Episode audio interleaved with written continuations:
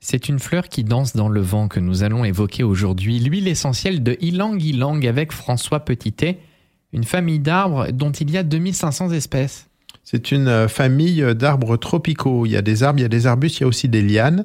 Euh, et c'est une famille très riche, la famille des anonacées. Il y a 2500 espèces. Il y a certaines qui nous fournissent des fruits comestibles, comme le corosol. Euh, il y a certaines qui sont toxiques. Et puis il y en a d'autres qui sont odoriférantes, notamment l'ilang-ilang, qui en latin s'appelle Cananga odorata, pour célébrer son odeur. On va se rendre en Indonésie, dans les Comores ou encore à Mayotte. Oui, c'est les principales zones où on trouve de l'ilang-ilang et on exploite l'ilang-ilang, l'Indonésie et beaucoup dans les, dans les Mascareignes, donc euh, à, l'île de la Réunion, euh, à l'île Maurice et à Madagascar et les Comores, le département français des Comores et de la Réunion sont de gros producteurs d'huile essentielle euh, d'ilang-ilang. C'est donc un arbre typiquement tropical. Les feuilles sont persistantes comme beaucoup d'arbres tropicaux, elles sont assez brillante. Et c'est un arbre qui peut atteindre euh, une hauteur assez grande puisqu'il peut atteindre 20 mètres à, l'état sauvage. Et les fleurs sont absolument extraordinaires. Elles ont des longs pétales qui forment des petits rubans. Elles sont d'un jaune assez profond et elles sont surtout extrêmement odorantes.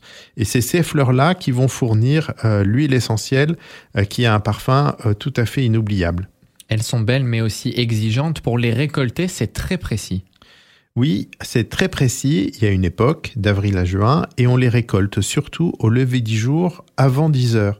C'est-à-dire que c'est là où elles sont les plus concentrées en parfum et c'est là qu'elles vont être les plus intéressantes à récupérer pour en extraire l'huile essentielle. Cette huile essentielle, elle est relativement précieuse puisqu'il va falloir plusieurs arbres pour obtenir un litre d'huile essentielle. Un arbre par an, ça peut faire 5 kilos de fleurs. Et euh, au vu du rendement de cette huile essentielle, il va falloir 5 arbres pour obtenir un litre.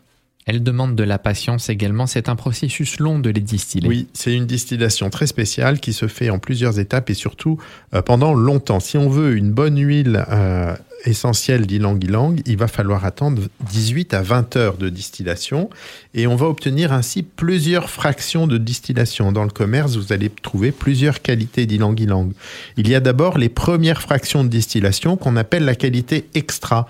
Ce sont les composés les plus légers qui vont en général être utilisés en parfumerie et la qualité extra, ces premières fractions de distillation, est relativement euh, chère parce que très appréciée des parfumeurs.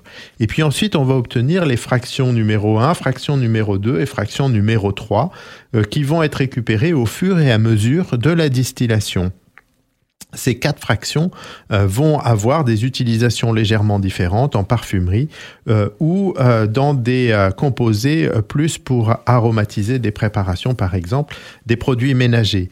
Et en aromathérapie, on va souvent utiliser une qualité qu'on appelle le totum, c'est-à-dire la totalité de la distillation, et on l'appelle l'huile essentielle complète, complète parce qu'on a attendu la fin des 20 heures de distillation pour obtenir cette huile essentielle. C'est une odeur très entêtante hein. lorsqu'on ouvre le flacon. Est-ce qu'on peut euh, parler un petit peu de ses composants chimiques? C'est une odeur fleurie, sensuelle, exotique, capiteuse et qui peut être euh, effectivement un petit peu entêtante.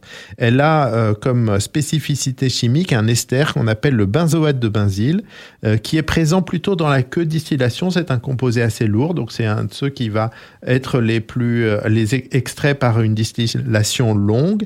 Mais il y a également différents extraits différents esters et, des composés qu'on appelle des sesquiterpènes comme le germacrène. Et puis il y a des composés un peu plus légers, ceux qui font partie de la première fraction de distillation et qu'on va retrouver euh, principalement dans la qualité extra.